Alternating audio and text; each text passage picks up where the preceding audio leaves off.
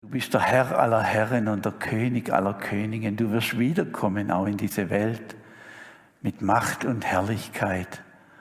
Und du wirst regieren einmal auch in dieser Welt. Vielen Dank für diese wunderbare Gewissheit. Und danke, dass du auch jetzt da bist, um unsere Herzen zu berühren. Amen. Erster Advent. Wir haben das Thema, der Herr kommt, er kommt wieder. Und ich möchte einen Text lesen aus dem ersten Thessalonicher Brief. Nun brauche ich euch wirklich nicht zu schreiben, wie und wann das alles geschehen wird, denn ihr wisst ja selbst genau, dass der Tag des Herrn unerwartet kommen wird, wie ein Dieb in der Nacht. Wenn die Menschen sagen, überall herrschen Friede und Sicherheit, dann wird die Katastrophe so plötzlich über sie hereinbrechen, wie eine Frau vor der Geburt ihres Kindes von den Wehen überwältigt wird. Und dann wird es kein Entkommen geben. Aber ihr, liebe Brüder, lebt nicht in der Finsternis und werdet nicht überrascht sein, wenn der Tag des Herrn kommt wie ein Dieb.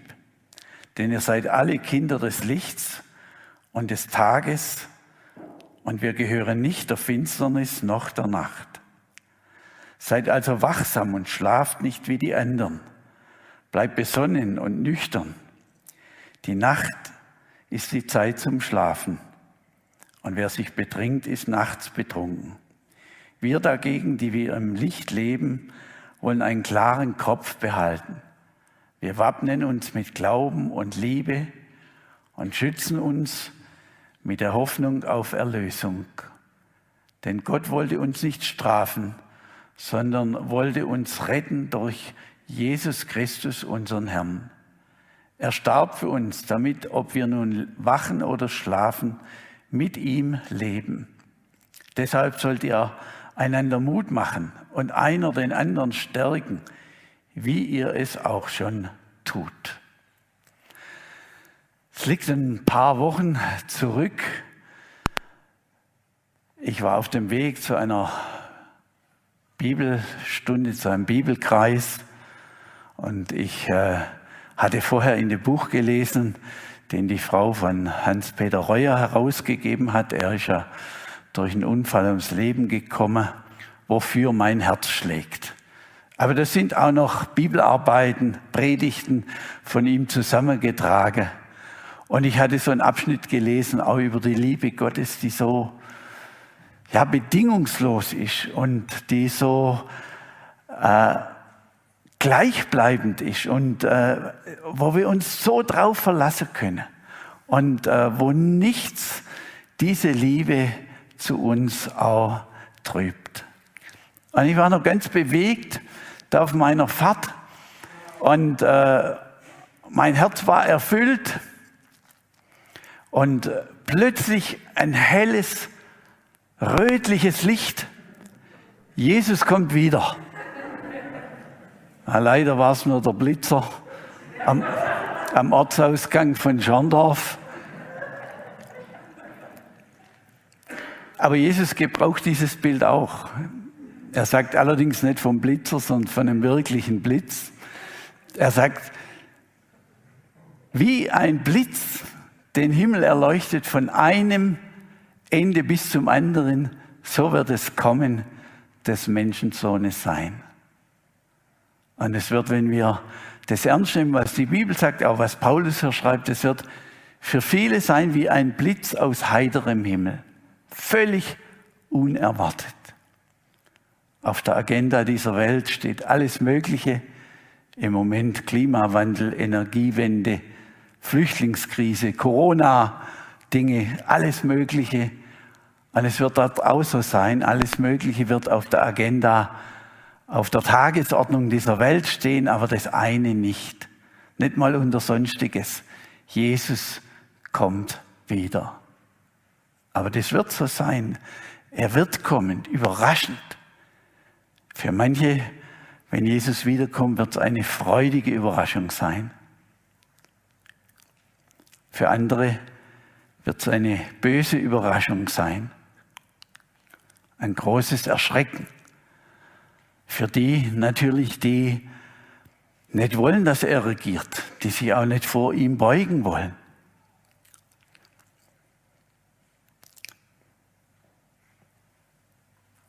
Der Apostel Paulus nimmt hier ein Bild auf, das er von Jesus hat. Er wird kommen wie ein Dieb in der Nacht.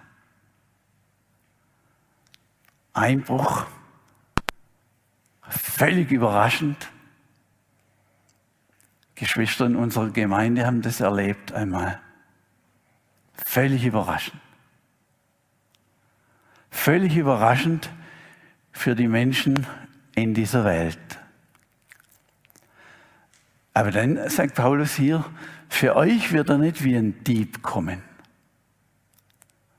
Also ihr werdet nicht total überrascht sein. Das kann ja auch nicht sein. Ihr, ihr rechnet ja damit, dass Jesus wiederkommt. Ich möchte es mal so formulieren. Der Zeitpunkt wird für uns auch überraschend sein. Das macht Jesus deutlich. Ich komme zu, einem, zu einer Zeit, wo ihr es nicht erwartet. Aber die Tatsache wird für uns nicht überraschend sein, dass Jesus kommt. Damit rechnen wir, denn er hat es immer wieder in seinem Wort gesagt. Er hat es persönlich gesagt und er lässt es sagen durch Paulus und Petrus und andere. Er wird kommen. Und Paulus redet hier von den Wehen. Und hier ist tatsächlich dieses Bild gebraucht, wenn, wenn die letzten Wehen einsetzen, ganz kurz vor der Geburt.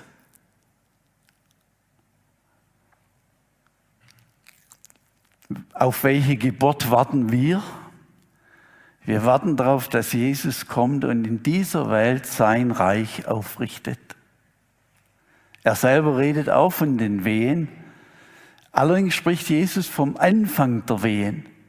Und dann zählt er manches auf, was so Anfang der Wehen ist. Und jeder, der selber schon mal betroffen war, im Blick auf ein Baby bekommen, und das wissen die Frauen und die Väter wissen es aber auch. Der weiß, die Wehen setzen schon einige Wochen vor der Geburt ein, sind noch nicht heftig, aber da beginnt es schon. Und wenn Jesus vom Anfang der Wehen redet, dann ist das eine Zeit, bevor das Letzte kommt. Und dann zählt er manches auf, Kriege und Kriegsgeschrei und äh, Erdbeben und Hungersnöte und Seuchen. Wir erleben das man kann sagen, das war immer so, aber ich glaube, in den letzten gut 100 Jahren war das heftiger als vorher. Und trotzdem könnte man sagen, naja, das sagt uns nicht so genau, wo wir eigentlich stehen. Aber ein Ereignis, das habe ich immer wieder erwähnt, wenn ich über das Thema rede, weil das auch wichtig ist, das ist, dass Gott sein Volk Israel sammelt aus allen Völkern. Und dass sie wieder in ihr Land zurückgeführt werden. Und dass es wieder einen Staat Israel gibt. Jesus hat gesagt, ihr werdet zerstreut werden in alle Völker, unter alle Völker, bis die Zeit der Nationen zu Ende ist. Und so lange wird Jerusalem zertreten werden, bis die Zeit der Nationen wirklich erfüllt ist. Und weil das jetzt eine Tatsache ist, wissen wir, dass wir sicher dieser Zeit nahe sind, wenn Jesus kommt. Trotzdem können wir nicht rechnen. Wir können nicht rechnen. Aber ich bin überzeugt, es könnte sehr wohl sein, dass viele von uns das noch erleben. Jesus kommt wieder. Wäre doch großartig, oder? Ich möchte aber eine Sache aussagen, weil mir das in den letzten Wochen einfach häufiger begegnet ist, dass ich gehört habe, die Impfung jetzt gegen Corona hat irgendwas mit dem Zeichen des Antichristen, von dem die Bibel sagt, dass er in dieser Welt auftreten wird, bevor Jesus kommt, hat irgendwas mit diesem antichristlichen Mahlzeichen zu tun. Also ich bin sicher, das stimmt so nicht.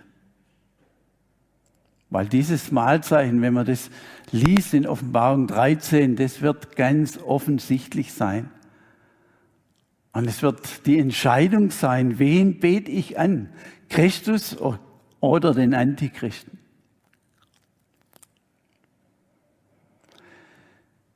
Ich denke, wir dürfen uns da nicht durcheinander bringen lassen. Zwar in der Bibel lese die Thessalonicher Briefe gerade dran, und im zweiten Thessalonicher Brief schreibt Paulus auch, da war die Gemeinde auch unsicher geworden, als ob der Tag des Herrn schon da sei. Und der Tag des Herrn, das ist in der Bibel nicht nur ein bestimmter Tag, sondern dieser letzte Zeitabschnitt der Gerichte Gottes, die Zeit des Antichristen und das Wiederkommen des Herrn. Und da waren sie auch durcheinander, da waren Prophetien und äh, Vorhersagen, als wäre dieser Tag schon da. Und Paulus sagt, lasst euch nicht durcheinander bringen, lasst euch nicht erschrecken.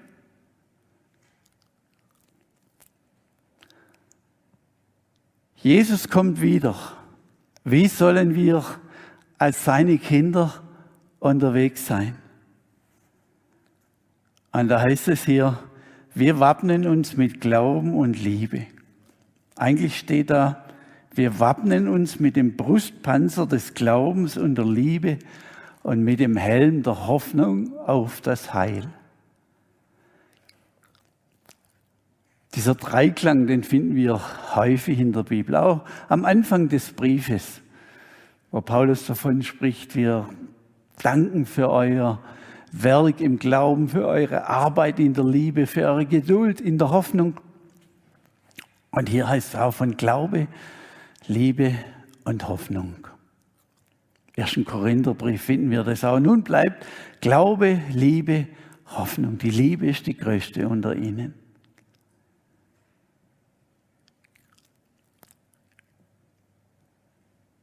Das ist vor Gott wertvoll. Das ist ihm wichtig. Das bleibt. Das hat Bestand. Glaube, Hoffnung, Liebe. Und genau das greift der Teufel an. Das ist für ihn wie ein rotes Tuch. Das möchte er zerstören.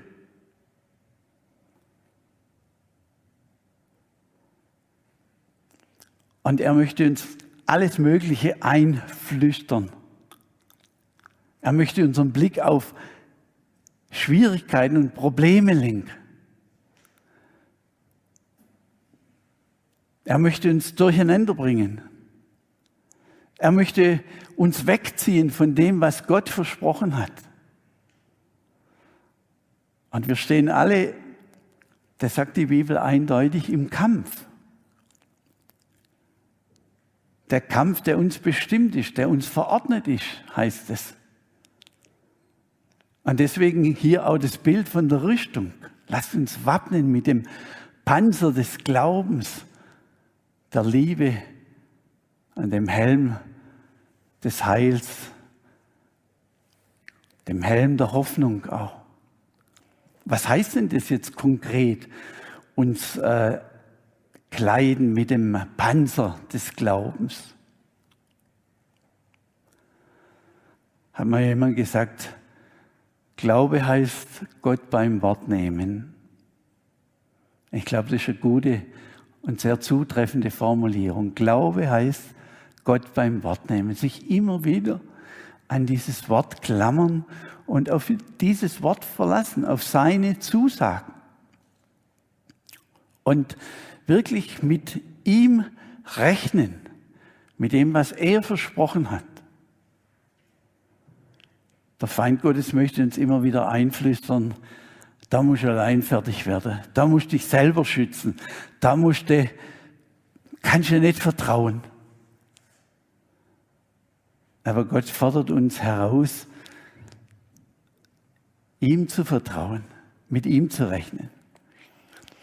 Vor einigen Monaten hatte ich eine Predigt über die zwölf Kundschafter, die Mose in das Land schickt der Verheißung, in das Land Kanaan. Und dann kommen diese zwölf zurück und sie sagen, es stimmt, das ist wirklich ein Land, worin Milch und Honig fließt. Es fließt sogar über. Es ist noch toller, als wir uns das vorgestellt haben. Und dann kommt das große Aber. Zehn von ihnen sagen, aber da sind Riesen in dem Land. Es ist unmöglich hineinzuziehen. Und nur zwei, der Josua und der Kaleb, sagen, wenn Gott mit uns ist, dann können wir diese Leute besiegen. Wenn Gott mit uns ist. Und ich habe mich gefragt, alle zwölf haben im Grund das Gleiche erlebt. Sie haben erlebt, wie Gott sie befreit hat aus Ägypten. Sie haben erlebt, wie Gott sie durchs Meer geführt hat. Sie haben erlebt, wie Gott Brot vom Himmel gegeben hat. Sie haben erlebt, wie Gott Wasser aus dem Felsen hat fließen lassen. Sie haben erlebt, sie haben erlebt. Warum haben nur zwei auf diesen Gott vertraut, der so große Macht hat? Das haben sie ja erfahren und erlebt. Und dann ist mir deutlich geworden, Josua und Kaleb, die haben immer wieder neu sich entschieden, auf Gott zu vertrauen, mit Gott zu rechnen. Und die anderen haben viel erlebt, aber immer wenn es eine neue Herausforderung da war, und das lesen wir in den Mosebüchern, war das Volk die große Mehrzahl am Morren. Sie haben sich immer wieder neu für den Unglauben entschieden. Wir entscheiden uns tatsächlich immer wieder neu dafür, auf Gott zu vertrauen oder ihm nicht zu vertrauen. Und mit jeder Entscheidung, auf Gott zu vertrauen, wird unser Glaube stärker. Ein Missionar, der in China gearbeitet hat, der Jim Fraser, schon manches Mal zitiert, hat gesagt, Glaube ist nicht wie ein Gummiband, das man einfach in, große, äh, in eine große Länge ausziehen kann, sondern Glaube ist vielmehr wie der Muskel, der durch Training gestärkt wird. Also wir entscheiden uns in unterschiedlichen Situationen, vertraue ich auf Gott, vertraue ich auf sein Wort So wird unser Glaube stark. Ich möchte eine persönliche Erfahrung kurz damit reinnehmen. Liegt ein paar Wochen zurück. Wir hatten hier so einen Mitarbeitertag für Mitarbeiter in der Seniorenarbeit. Ich war mitverantwortlich für die ganzen Dinge drumherum und für diesen Tag und musste mir Leute suchen, Mitarbeiter und dann habe ich jemanden angefragt und der hat, mich, der hat mir abgesagt, im Bereich der Technik ist ganz okay, aber ich kam echt ins Schwitzen. Wen finde ich? War ja mitten unter der Woche und äh, ein Arbeitstag. Und äh, ich bin nach der Absage am nächsten Morgen aufgewacht, morgen schon um vier. Und die Sorgen haben mich überfallen und ich kann euch sagen, dann ist das gekommen und noch andere Dinge und ja, es hat sich nur so gedreht. Ich kenne das auch gut, wenn einen die Sorgen überfallen und wenn auf einmal Ängste da sind. Und dann habe ich am, am nächsten Morgen habe ich eine Gebetsrunde gemacht und dann habe ich Gott gesagt, Herr, ich, jetzt will ich das machen, was sein Wort mir sagt. Sorget nicht, sondern in allen Dingen lasset eure Bitten im Gebet mit Flehen und Danksagung kund werden. Habe ich gesagt, Herr, und ich, ich überlasse dir das jetzt und ich will dir jetzt danken, dass du das in deine Hand nimmst. Und dann ist mir jemand eingefallen, den ich anrufen konnte. Und als diese Frau sich gemeldet hat, äh, habe ich gesagt, könntest du an diesem Mittwoch, hat sie gesagt, normalerweise habe ich Mittwoch immer einen ganz festen Termin. Aber jetzt hat eine Kollegin mich gebeten, mit ihr zu tauschen und gerade an dem Mittwoch habe ich frei. Und dann habe ich gedacht, Herr, wie wunderbar bist du. Und ich muss sagen, mit jeder Erfahrung, wo ich erlebe darf, dass Gott zu seinem Wort steht, wird mein Glaube auch stärker. Wir wollen uns wappnen mit Glauben und wir wollen uns da gegenseitig ermutigen. Vertrau auf sein Wort. Er steht zu seinen Verheißungen. Und wir wollen uns wappnen mit dem Panzer der Liebe, wie es hier heißt. Panzer der Liebe. Das ist ein Thema, die Liebe, die gerade im Blick auf das Wiederkommen von Jesus ganz besonders betont wird. Äh, Petrus sagt, es ist nahegekommen das Ende aller Dinge. So seid nur nüchtern zum Gebet. Vor allem habt untereinander eine innige Liebe. Heute Morgen habe ich schon gelesen, Römer 13, so ein Text heute für diesen Tag Paulus auch von der Liebe redet und das lasst uns, das lasst uns tun, weil der Tag sich naht, weil die Stunde da ist, aufzustehen vom Schlaf. Und an manchen anderen Stellen, gerade wenn wir Jesus entgegengehen, dann soll das unser Kennzeichen sein, dass wir einander lieb haben. Und ich könnte jetzt ganz viele Stellen lesen, auch hier im Thessalonicher Brief, lese nur eine. Was aber die Liebe unter den Gläubigen betrifft, so brauche ich euch nichts darüber zu schreiben, denn Gott selbst hat euch gelehrt, einander zu lieben.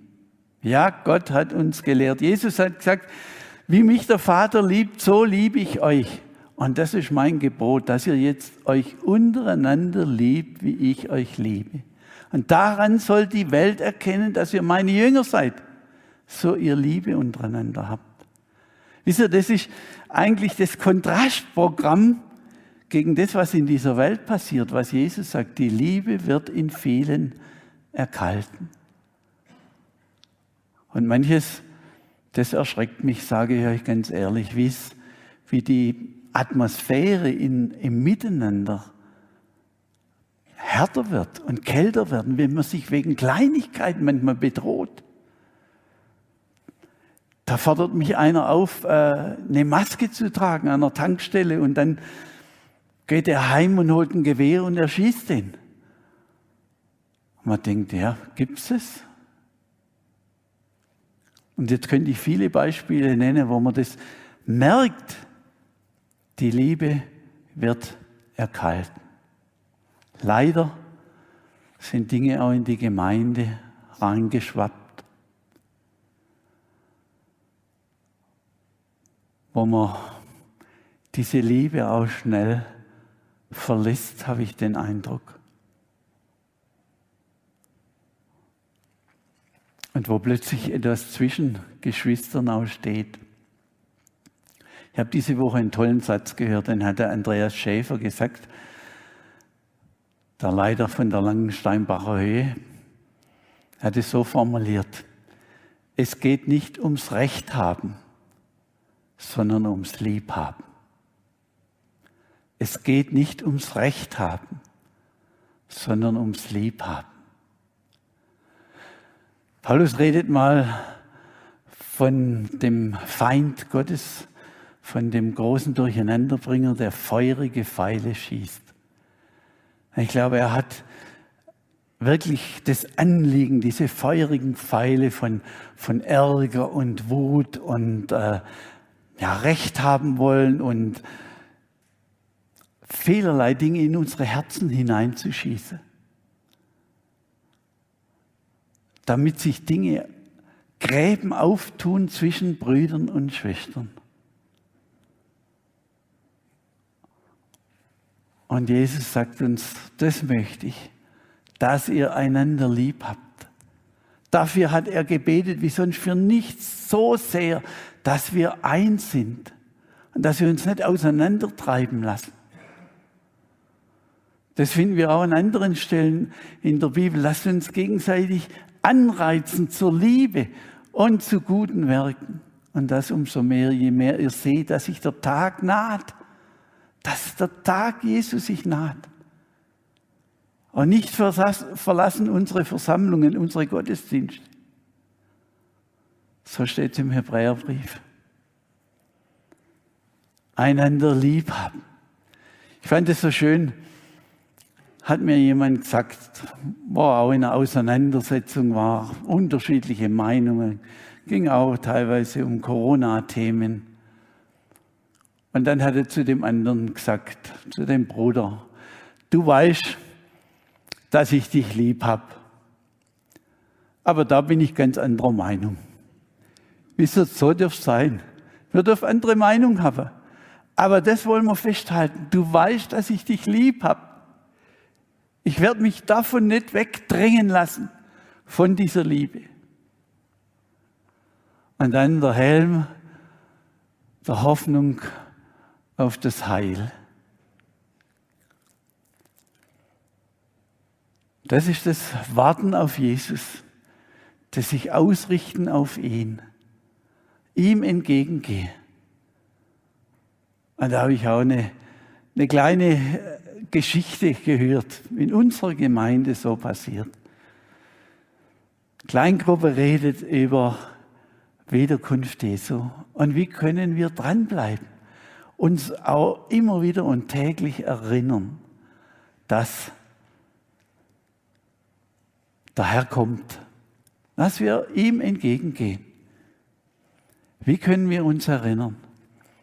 Und dann hat jemand gemeint, äh, für mich wäre so eine Erinnerung, wenn ich einen Ring hätte, auf dem stehen würde, Maranatha, unser Herr, komm.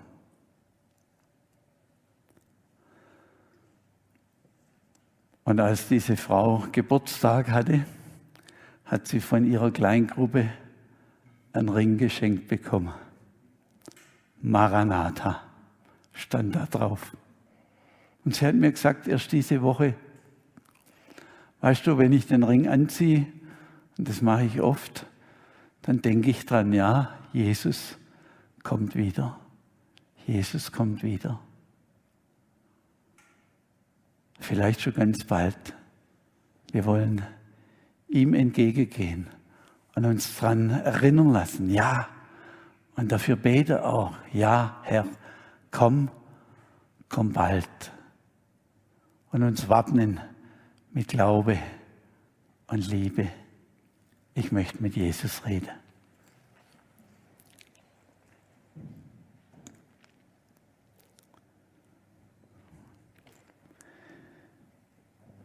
Herr Jesus, danke. Danke, dass wir dir entgegengehen. Wir warten letztlich nicht auf die Gerichte, die kommen. Wir warten nicht auf den Antichristen sondern wir warten auf dich, Jesus. Und wir warten darauf, dass wir einmal bei dir sein werden in deiner neuen Welt. Danke, danke, dass wir das glauben dürfen. Du hast uns erlöst, du hast alles für uns getan. Wir müssen dir keine Leistung bringen, wir müssen uns das nicht erarbeiten. Wir dürfen unser ganzes Vertrauen auf dich setzen. Aber du wünschst dir auch, dass wir Menschen des Glaubens werden, die dir vertrauen, die deinem Wort vertrauen. Und du wünschst dir, dass wir Menschen der Liebe sind, wo etwas sichtbar wird in dieser Welt von dem, dass wir anders sind. Nicht, weil wir selber toll sind, aber weil du deine Liebe ausgegossen hast in unsere Herzen. Und wir dürfen jetzt einander lieben. Und danke, Herr, dass du uns festhältst bei dir. Du bist treu, du bist gut, darauf vertrauen wir. Geh du mit uns, bis dein Tag kommt. Amen.